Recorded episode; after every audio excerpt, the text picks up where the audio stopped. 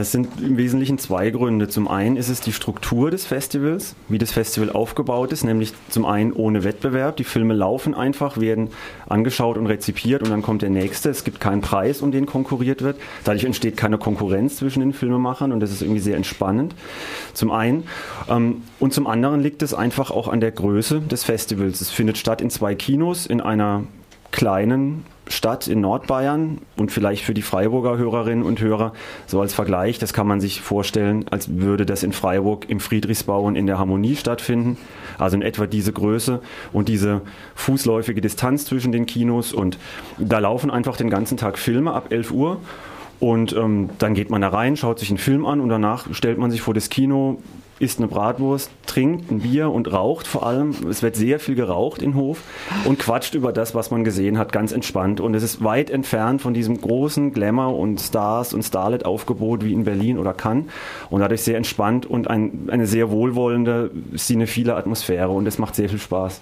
Okay, es gibt keinen Wettbewerb, sagst du, aber gibt es dann trotzdem sowas wie einen roten Faden, eine Struktur, nachdem das Festival gegliedert ist?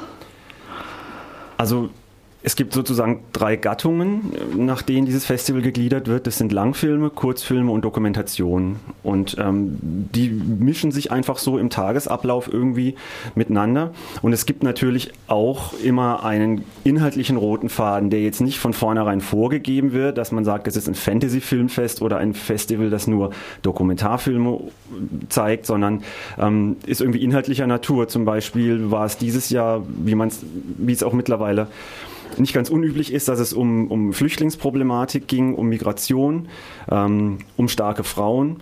Äh, das war so ein Motiv, das in ganz vielen Filmen aufgetaucht ist. Frauen, die sich irgendwie emanzipieren, die es nochmal wissen wollen, die nochmal was Neues ausprobieren, die allein auf eigenen Füßen stehen. Ähm, und da kann man schon so ein bisschen so einen roten Faden erkennen. Der ist aber nicht per se von vornherein vorgegeben, sondern ergibt sich durch die Auswahl der Filme. Und das sind ausschließlich deutsche Filme oder auch Filme aus anderen Ländern? Genau, also es ist ähm, auch die offizielle Bezeichnung heißt auch internationale Hofer Filmtage. Das ist nicht ganz unwichtig deswegen, weil die Hofer Filmtage auch ähm, nicht zu Unrecht den, den Ruf haben oder das Etikett haben, eine Plattform zu sein für den deutschen Nachwuchsfilm, also für junge Filmemacherinnen und Filmemacher von den Hochschulen, vor allem in München, die dort ihre Erstlingswerke präsentieren können, in diesem, wie gerade eben gesagt, sehr entspannten, kritikfreien Rahmen ähm, sondern dass darüber hinaus auch noch viele Filme aus dem Ausland kommen, vor allem aus Österreich. Ähm, und auch darüber hinaus, jetzt irgendwie kann ich nicht so genau beziffern, wo die überall herkamen, aber der Schwerpunkt liegt auf deutschen Produktionen, aber es ist nicht darauf beschränkt. Okay, in unserem Gespräch im letzten Jahr hatten wir auch kurz darüber gesprochen. Der langjährige Festivalleiter Heinz Badewitz, der war ja kurz vor den 50. Hofer Filmtagen relativ überraschend verstorben. Letztes Jahr fand das Festival dann unter kommissarischer Leitung statt und es war erstmal relativ unklar, wie es mit den Filmtagen ähm, ohne diesen charismatischen Menschen überhaupt weitergehen soll. Ähm, wurde denn jetzt eine Nachfolge gefunden? Ja, ähm, das ist, war tatsächlich sehr tragisch, dieser Tod von Heinz Badewitz. Er hat das Festival gegründet und 49,5 Jahre geprägt und ist dann kurz vor, den, vor dem 50. Jubiläum ist er gestorben. Wäre das ein Filmdrehbuch, würde man sagen, unrealistisch und irgendwie doof. Und es war sehr erschütternd und irgendwie sehr traurig auch. Letztes Jahr hat man das gemerkt auf dem Festival, dass da so ein Schleier drüber lag.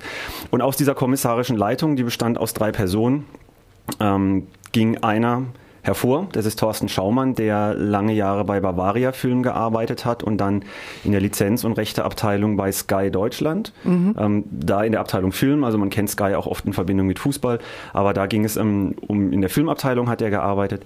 Der war in dieser, in dieser kommissarischen Leitung letztes Jahr und ist jetzt der offizielle Nachfolger, der künstlerische Leiter, der Nachfolger von Heinz Badewitz.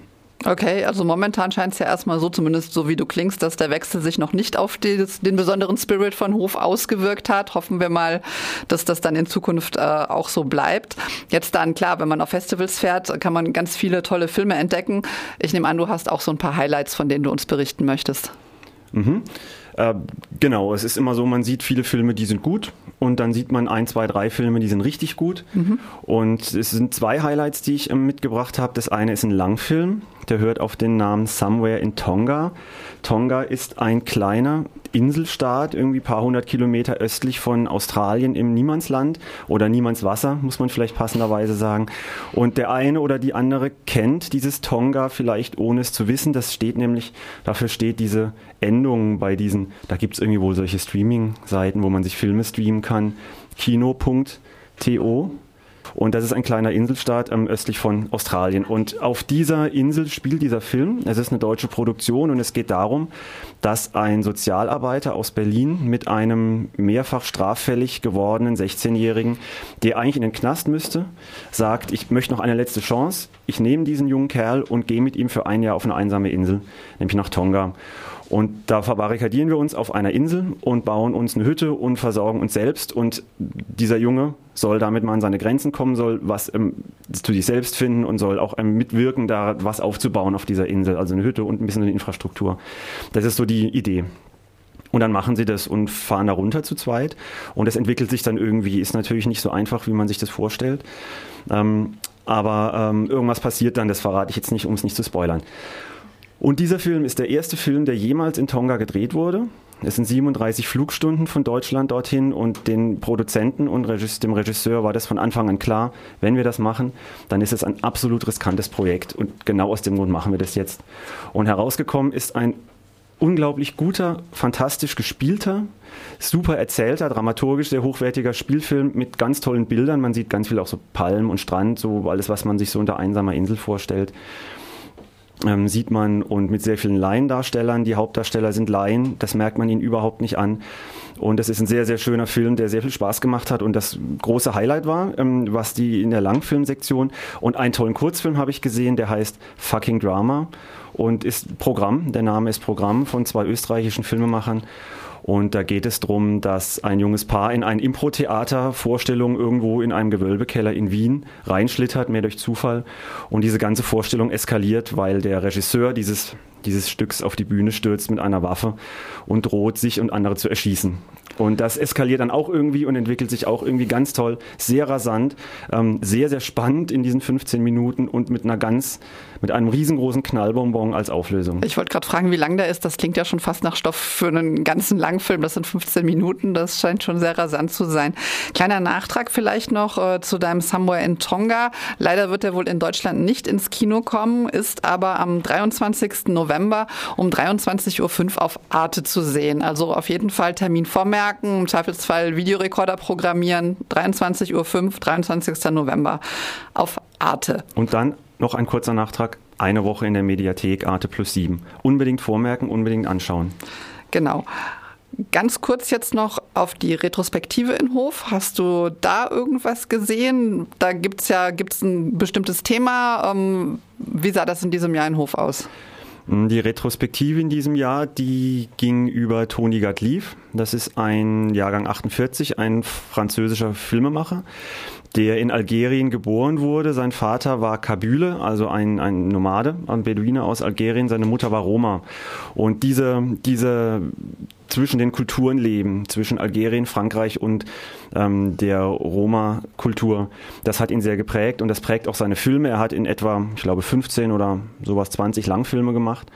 Und ähm, alle seine Filme handeln auf irgendeine Art und Weise von Migration, aber jetzt nicht im politischen Sinne, sondern eher so im individuellen Sinne. Die Figuren suchen immer nach irgendwas und begeben sich auf Wanderschaft. Und es spielt meistens auf der großen Achse zwischen Spanien, Frankreich und eben Rumänien. Ähm, sind sehr viele Filme, die im Roma-Milieu spielen, bisweilen ethnografisch, also hat mitunter dokumentarischen Charakter. Ähm, und dadurch gibt er dieser, dieser Kultur natürlich auch eine Plattform. Ähm, die sind sehr interessant. Ich kannte ihn vorher nicht, habe mir vier Filme von ihm angeguckt. Die sind unterschiedlich, aber im Großen und Ganzen sehr sehenswert und interessant. Und das war auch eine ganz tolle Entdeckung, Toni Gatlief. Gut, dann herzlichen Dank, Johannes, für das Gespräch und dann bis zum nächsten Jahr in Hof.